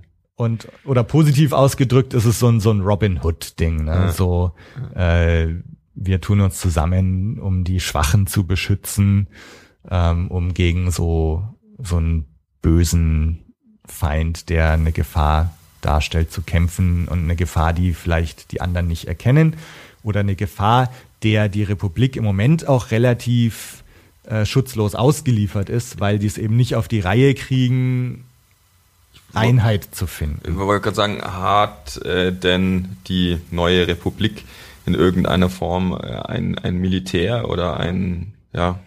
Ja, also dieser Joff Sea Striker, also die sind tatsächlich im Militär dieser neuen Republik. Allerdings ist das Militär halt dadurch etwas zahnlos, dass es einfach keine klare Führung gibt. Also äh, Senat scheint da so die Aufträge zu geben und mhm. so weiter. Aber nachdem der Senat eben so korrupt und so zerrissen ist, ist da quasi so ein, so ein Status erreicht, wo, wo einfach, wo das Militär auch relativ tatenlos einfach da ist und nichts macht. Also ist natürlich ähm, in 20 Jahren auch schwierig, sowas aufzubauen, so ein Apparat in der Größe. Ja, ja und und eben das das Imperium, also das ist jetzt wieder so, so eine Leerstelle auch, wo, eben, das wird nicht ins kleinste Detail erklärt und man kriegt also diese eine pa paramilitärische Gruppe, das sind die Amaxian Warriors oder so. Ähm, und da wird dir auch nie eindeutig gesagt, hängen die jetzt schon mit der ersten Ordnung zusammen. Aber es ist halt klar, es gibt auf jeden Fall so ein paar Gruppen, die sich aus ehemaligen Imperialen zusammensetzen, die auch TIE Fighter und so haben. Also ja. es, es ist einfach so, dass dieses ganze Militär vom, vom Imperium halt irgendwo noch existiert und dass sich da so Splittergruppen gebildet haben. Ja. Und die erste Ordnung ist halt entweder eine davon oder halt eine, die es dann schafft, das irgendwie zu einen. Ja. Und zwar mit Hilfe auch von einigen von diesen zentristischen mhm. Senatoren und, und Planeten. Okay. Und so. Und, und da kommt dann eben wieder ins Spiel, dass auch viele sagen so, ja, das Imperium war doch gar nicht so schlecht. Ja. Also solche Gedanken stecken dann eben auch dahinter, warum eben manche Zentristen sagen, wir brauchen diese militärische Macht und wir brauchen einen starken Imperator ja. und, und so weiter. Also es ist so eigentlich schon ganz, ganz schlüssig er erklärt alles. Mhm. Und, und von daher für mich ähm, in gewisser Weise fast so Pflichtlektüre, um, um zu verstehen, ja. warum ist es eigentlich so in, in Force Awakens. Was, was für mich jetzt oh. nicht so Sinn macht, ist dieses Ding, ähm, warum steht dann im Vorspann von Force Awakens unterstützt von der Republik kämpft der Widerstand äh, tapfer gegen die, die First Order? Wobei, wie gesagt, ich finde mit diesem einen, auch wenn es jetzt nicht komplett zum Roman passt, ähm, finde ich mit diesem einen Wort unterstützt eigentlich ganz schön dargestellt, wie, also wenn man sich das vorher so überlegt hat und auf ähnliche Schlüsse kommt wie das Buch, ähm, wie die Machtverhältnisse sind, nämlich es gibt den New Order und es gibt die Republik und der Widerstand ist nicht die Republik, der Widerstand steht außerhalb der Republik und dieses eine Wort unterstützt zeigt eben genau, genau das auf, ja. Dass es zwei unterschiedliche Dinge sind, Republik und Widerstand. Ja. Also, Ob das jetzt dann hundertprozentig zum Buch passt, sei jetzt dahingestellt, aber ich meine, der Vorspann ist auch halt nicht ewig lang und man kann jetzt kein Buch in den ja, Vorspann packen. Ja. Von dem her finde ich das jetzt eigentlich ganz gut gemacht. Ja, ja und, und es ist halt auch so, also man muss halt auch wieder dazu sagen, es sind im Grunde sechs bis acht Jahre oder so vergangen zwischen Bloodline ja, und, und Force Awakens. Also es wird einem jetzt und, auch nicht erklärt, was sind so die politischen Entwicklungen im Senat seitdem. Ja, also ja. eigentlich könnte man sich jetzt vorstellen, ja, vielleicht ist der Senat tatsächlich so, es gibt jetzt nur noch die Populisten und die Zentristen haben tatsächlich diesen Plan umgesetzt, wir splitten uns ja, ab und wir gründen die erste Ordnung. Und, und dann hat man halt auf den Widerstand zurückgegriffen ein Stück weit, weil man kein Militär hat. Würde, genau. würde so dann oder, oder der Senat ist halt nach wie vor so ein bisschen äh, zerrissen und äh, nicht gerade entscheidungsfähig, ist aber hauptsächlich besteht er vielleicht aus, aus Populisten und den gemäßigten Zentristen. Ja, ja. Und die ganzen Hardliner sind jetzt halt bei der ersten Ordnung ersten und deswegen ist halt der Widerstand irgendwie geduldet ähm, und halt auch als notwendiges Übel angesehen ja. oder so vielleicht. Zumal, wenn ich dich jetzt richtig verstanden habe, seit Bloodline, also in den sechs Jahren, die dazwischen dem Roman und äh, ähm, dem Film liegen, ähm, die New Order auch wirklich ein Begriff geworden und eine, eine Vereinigung geworden. was sie ja in Bloodline jetzt anscheinend noch nicht ist. Nee, genau. Also Von dem her würde das dann diese Theorie natürlich Ja. stützen. Und man könnte sich natürlich vorstellen, auch dass, also ich denke mal, die Star Killer Base äh, ist vermutlich auch so die erste, die erste richtige Machtdemonstration.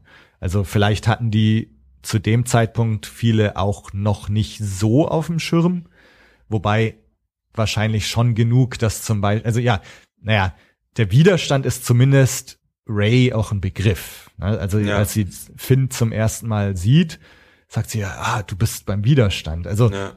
das heißt, eigentlich ist es schon so, dass die, die First Order schon den Leuten ein Begriff ist und der Widerstand auch genauso. Ja. Ähm, und ich denke, dass die First Order zum Zeitpunkt von Force Awakens, ich meine, sie zeigt sich ja auch ganz offen mit ihren Sternzerstörern Ja, und so weiter. Also das, das ist schon eine immer größere Macht geworden, äh, der die Republik vermutlich gar nicht mehr so viel entgegenzusetzen hatte.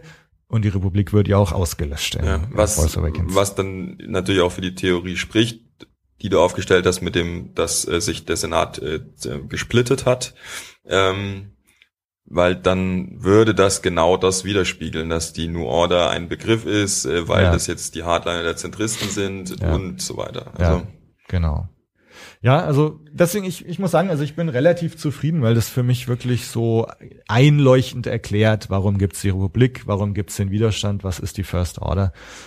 Jetzt würde Und- mich in dem Augenblick dann interessieren, was für Vorgaben hatte die gute Frau Gray für ihren Roman. Hat sie so eine Kurzabhandlung bekommen über die politischen äh, Verhältnisse oder zumindest die Entwicklung, wie ist die New Order entstanden und so weiter und durfte dann das ausschmücken. Davon ist ja eigentlich mal auszugehen, weil sonst würde der Anschluss ja an, an äh, Force Awakens nicht so gut funktionieren. Weil ich kann mir nicht vorstellen, dass sie halt praktisch den Film bekommen hat und gesagt oder erlaubt bekommen hat, sich einfach davor zurechtzuspielen. Nee, also sie hat, äh, ich habe ein Interview mit ihr gelesen, sie sagt auch, dass, also es gab so ein paar Sachen, sie, sie wusste, also klar, sie wusste, dass Ben Kylo Ren der Sohn Ja. von, von Han und Leia ist. Ähm, sie wusste dann halt von dieser ganzen First Order Geschichte und Resistance. Also sie hat, sie hat da so eine Art Briefing bekommen, das das Nötigste und die Grundidee. Also Ja. die Grundidee ähm, ist wohl auch Teil, teilweise waren Elemente in einem frühen Draft von Force Awakens schon drin. Also dieser Senator Casterfoe, der Zentristen, der war wohl mal eine Figur in einem Early Draft Mhm. von Force Awakens.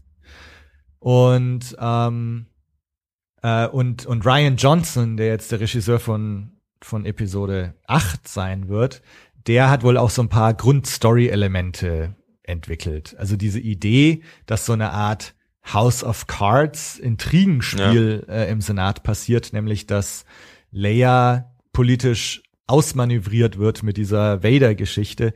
Ähm, und, und so, das, das war von anscheinend von Ryan Johnson eine Idee. Und es gibt Mhm, so ein paar Ideen von Ryan Johnson, die da auch mit eingeflossen sind. Also das heißt, Claudia Gray hat tatsächlich so eine Art Grundidee und Grundstrukturen bekommen, Ja. wo sie gesagt haben, hier mach so eine Art Star Wars Polit-Thriller. Hier sind die Grundideen und, und jetzt schreib deinen Roman. Und also, sie wird natürlich entsprechend Korrektur gelesen. Genau. Und äh, dann auch nochmal, wird auch sicher einiges geändert werden, äh, worden sein, könnte ich mir vorstellen. zumindest. Also was mich interessiert, äh, das wird jetzt bei, bei Episode 8 und wenn, wenn so ein bisschen, wenn wir wahrscheinlich mehr über Luke erfahren und vielleicht auch mehr über Ray erfahren, da interessiert mich, ob, ob die Sachen jetzt in Bloodline so beschrieben werden, ob die dann noch stehen. ja. Oder ob sie das wirklich berücksichtigen. Weil, also, ich kann ja noch kurz erzählen, was so der Status quo mit, mit Chewie, Han, Ja. Luke, Ben und so ist. Und da gibt's eben so ein paar Sachen, die für mich auch nicht so ganz Sinn machen. Das war auch so ein Manko. Ich habe vorhin gesagt, es gab so ein paar Sachen, die mir nicht gefallen haben. Äh, und das kommt jetzt zum Ja. Beispiel auch. Eine Sache vorneweg vielleicht noch. Was mir auch nicht gefallen hat, ist, ist die Tatsache, dass die Sachen, die so im Senat beschrieben werden, so dieses, dass der von innen heraus verfault, dass er korrupt ist, dass die sich aufreiben, das klingt ja genau wie was eigentlich so in Episode 1 bis 3 passiert. Ja. Ähm, wenn man sich in dem Roman, von dem wir vorhin geredet haben, den Star Wars Roman mit Vader vorne drauf, ja. da ist ja dieser ja. Journal of the Wills Auszug vorne drauf. Und da steht, glaube ich, genau das, wie manche alte Bäume von innen heraus verfaulen, verfaulte auch die alte Republik. Und das passiert jetzt im Grunde genau wieder. Und, und das, das ist halt ein bisschen schade. So alles, wofür Han, Leia, Luke und die Rebellion gekämpft haben in der Originaltrilogie, führt jetzt im Grunde nur dazu, dass wieder ein Senat gegründet hat, der wieder äh, von innen heraus verfault und du fragst dich halt, ja, was machen sie denn jetzt am, am Ende von Episode 9? Sollte das Gute wieder gewinnen? Ja, dann machen sie wieder einen Senat, der, der dann schon wieder scheitert. Und das, das finde ich so ein bisschen aber ist Schade. jetzt, wenn man, wenn man die politische Geschichte unserer Welt anschaut, jetzt auch nichts Ungewöhnliches und ja. auch nicht unbedingt was Neues, dass halt ja. einfach der, der alte Kakao wieder aufgewärmt wird und dann halt immer noch ja. genauso schlecht schmeckt. Das ist einfach, ja, ich meine, du, du wünschst dir halt vielleicht so ein bisschen dieses Märchen, also es war einmal vor langer Zeit vielleicht und bekommen wenn sie nicht gestorben sind, dann leben sie, ja, ja, wer weiß. Vielleicht leben sie jetzt glücklich. Er hängt so. wahrscheinlich von dem Erfolg der Filme ab, weil wenn er zu erfolgreich ist, der letzte Film, dann kann man ja nicht aufhören, dann, dann muss man ja die nächste Trilogie machen. Deswegen. ja, also je erfolgreicher der Film, desto unerfolgreicher der Senat. oder die Rebellion oder, oder der Widerstand genau. oder wie auch immer. Gut, aber also das hat mich ein bisschen gestört. Aber ich wollte zu genau, also fangen wir mal mit Chewie an, weil der ist glaube ich so der am wenigsten weitreichende von den Konsequenzen her. Also Chewie hat sich zu Bloodline, ist nicht mehr bei Han, äh, sondern hat sich nach Kashyyyk zurückgezogen in ein häusliches Leben. Ähm, also auch da Chewie ist es, ist Rays Vater. Ja. Ray ist nur gut rasiert.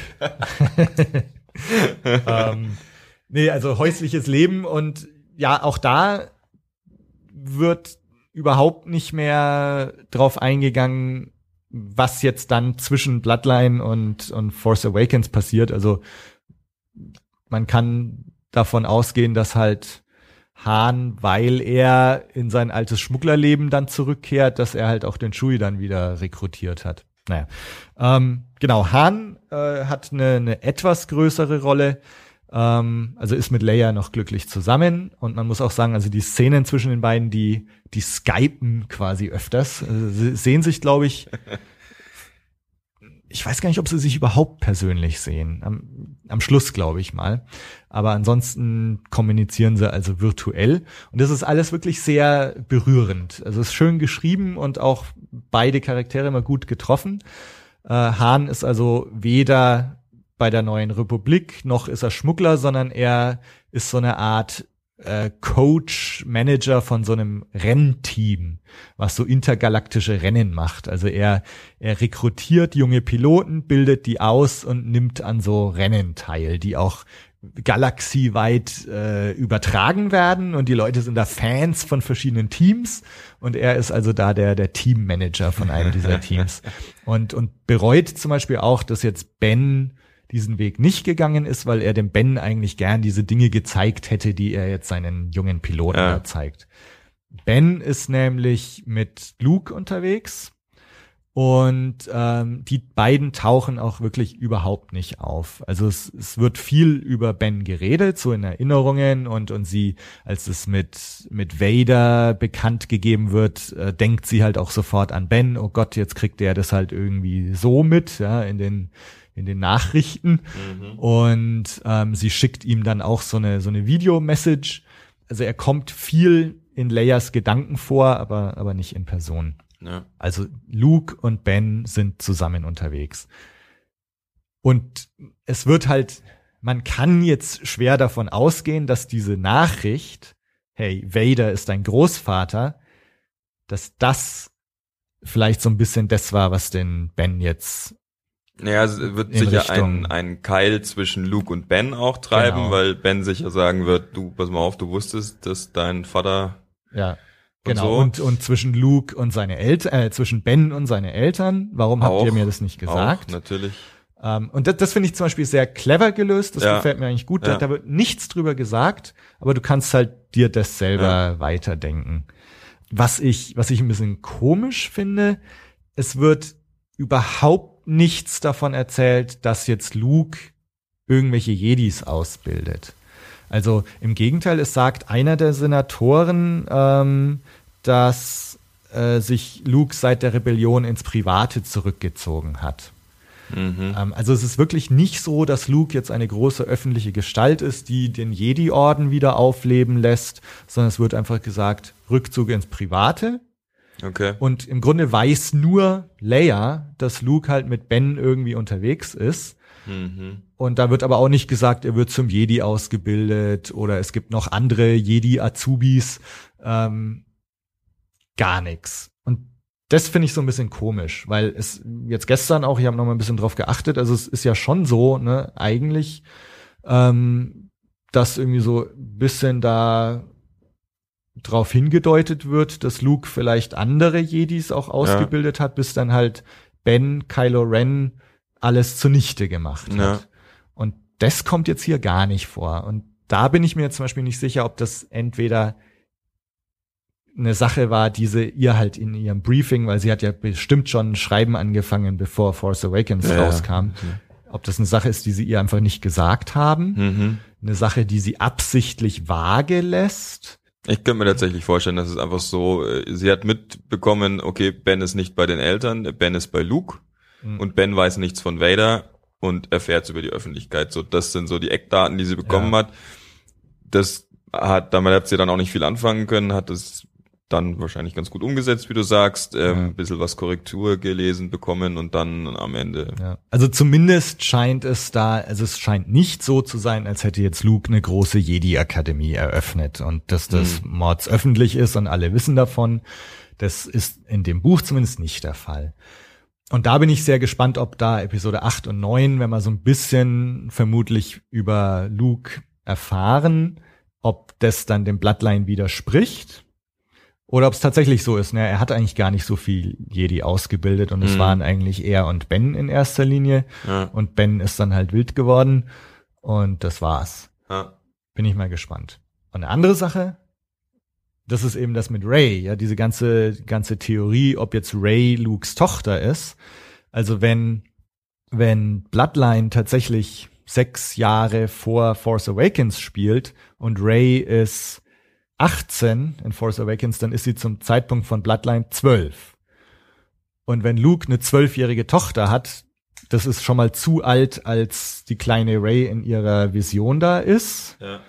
Also das passt auch irgendwie nicht. Also wenn wir jetzt Bloodline folgen, kann Ray eigentlich nicht Lukes Tochter sein würde ich jetzt mal so sagen. Ist natürlich aber wieder zurückkommt auf das, was ich gerade schon gesagt habe, ähm, ein Punkt, den äh, die gute Frau Gray sicher nicht äh, mit, genau. mitgeteilt bekommen hat, ähm, wie jetzt Raider in das Ganze reinspielt, weswegen im Zweifel dann, hast du ja vorhin ähm, auch erwähnt, äh, die Filme immer vorgehen und, und das äh, neue Expanded Universe im Zweifelsfall äh, überstimmt wird sozusagen in der also, Aussage. Genau, ich, ich denke es auch.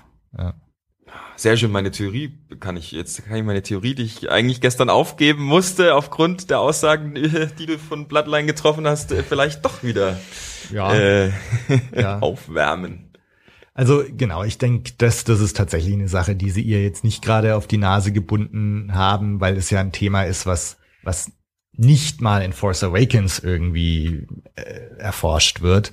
Und, und wenn sie ihr jetzt Sachen, also ich denke, dass sie ihr garantiert nicht Sachen von Episode 8 schon verraten würden, beziehungsweise, dass die zu, Dinge zu dem Zeitpunkt sowieso schon noch überhaupt nicht feststanden. Ich, ich könnte mir schon vorstellen, dass es feststand, ähm, aber halt so was Essentielles werden sie so stark unter Verschluss halten, dass ja. sie jetzt nicht irgendwelchen Dritten sozusagen ja. Äh, diese Information geben, weil die Gefahr wäre dann schon sehr, sehr groß, dass bis, bis Episode 8 äh, da irgendwas äh, genau.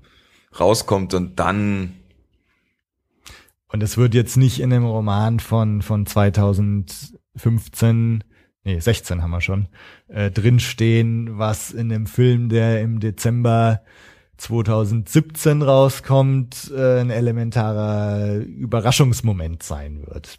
Also von daher. Aber sie werden sicher, also sie, ich bin mir sehr sicher, dass die äh, Macher schon wussten, woher Ray kommt und vielleicht nicht unbedingt ähm, wie ich sage jetzt einfach mal Luke sie verlassen hat, ja. aber ähm, ja. dass dass sie sich dass sie das einfach schon wussten, was sie da machen möchten mit dieser Figur, wo die herkommt.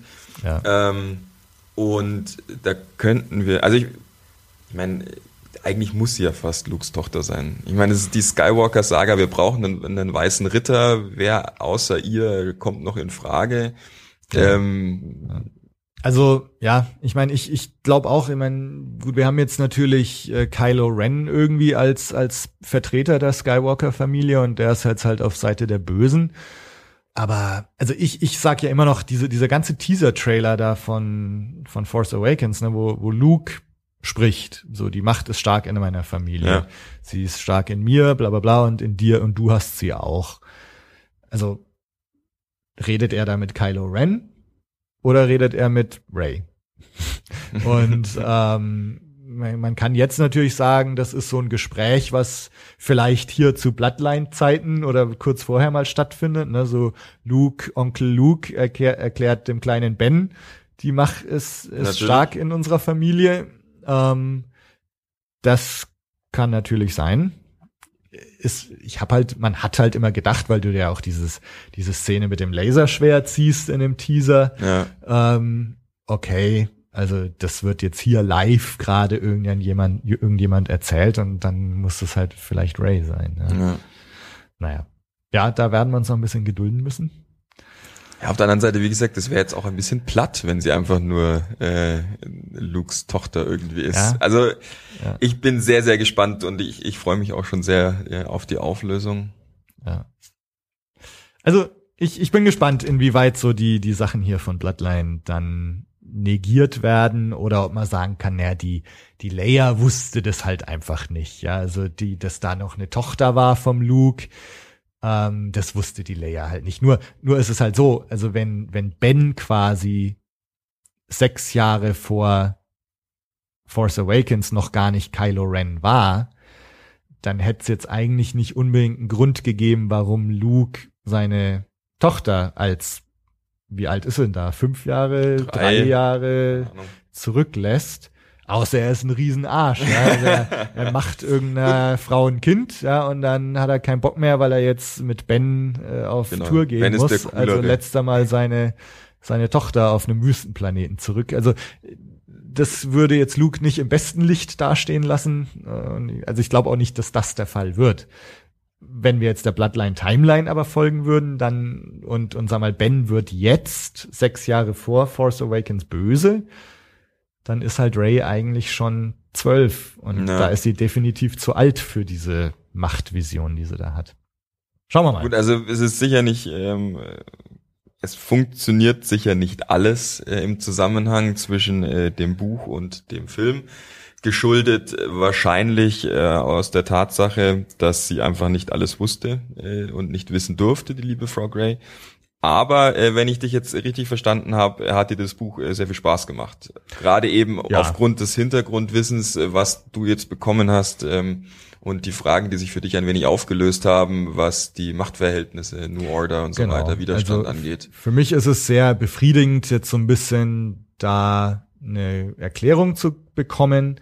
Ob ich die jetzt 100% kauf oder vertreten kann, bin mir auch noch nicht ganz sicher, aber es wird zumindest schlüssig erklärt, warum die Machtverhältnisse im mhm. Universum so sind, wie sie sind in okay. Force Awakens. Und es ist, ja, ich meine, wer auf so ein bisschen Polit-Thriller und ein bisschen Spionage mit Star Wars Touch und ein paar netten Cameos und, und auch Figuren wie Leia äh, steht, der kommt hier sicher auf die, voll auf seine Kosten. Ja, ich meine, ich habe jetzt natürlich den ganzen Plot schon verraten. also, das wollte ich nämlich noch fragen. Ist es tatsächlich ein spannendes Buch? Ist es ein Thriller, den man gut lesen kann? Oder ist es eher eine Art Dokumentation in Buchform? Ähm, also, es hat, hat sicher so seine Längen, also gerade am Anfang.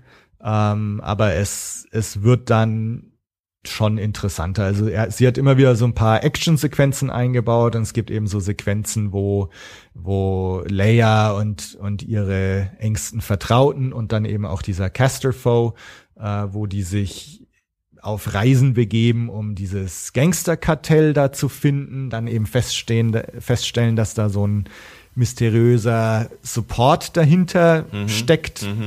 Erste Ordnung. Ja.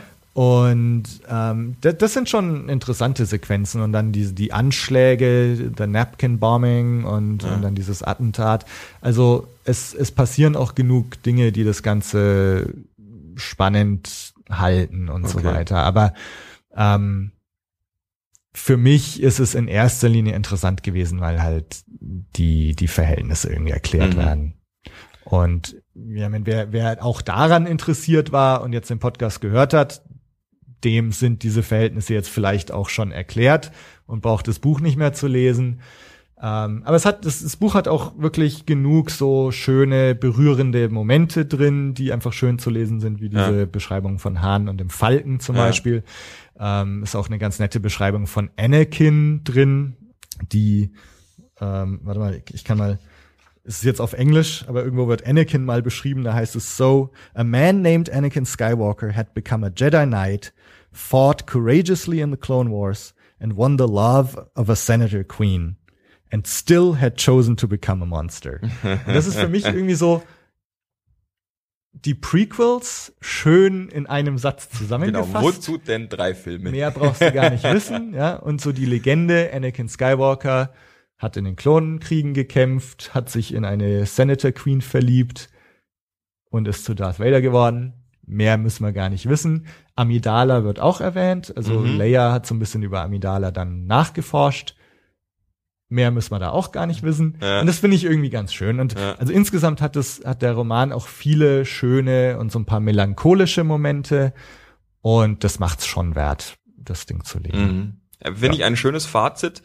Müssten wir jetzt nur irgendwie so schneiden, äh, dass wir das äh, praktisch für alle, die die Spoiler nicht hören wollen, trotzdem noch dein Fazit jetzt mitbekommen.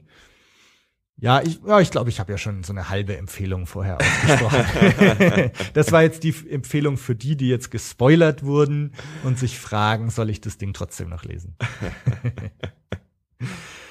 ja, gut, dann würde ich sagen, belassen es wir mal dabei. Belassen wir es mal dabei. Ähm,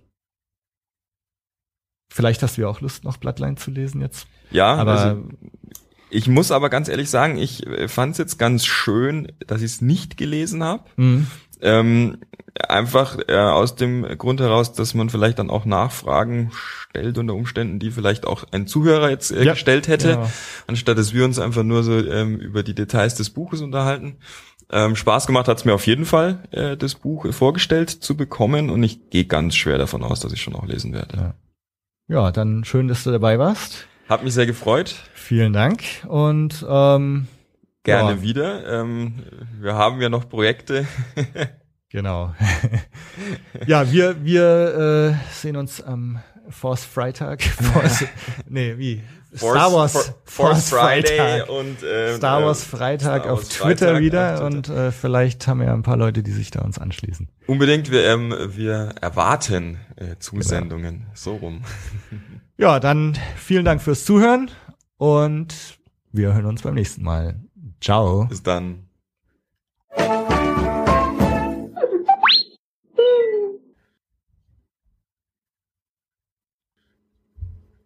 Ach so, genau. Ich sollte jetzt nämlich auch noch den Strom ziehen.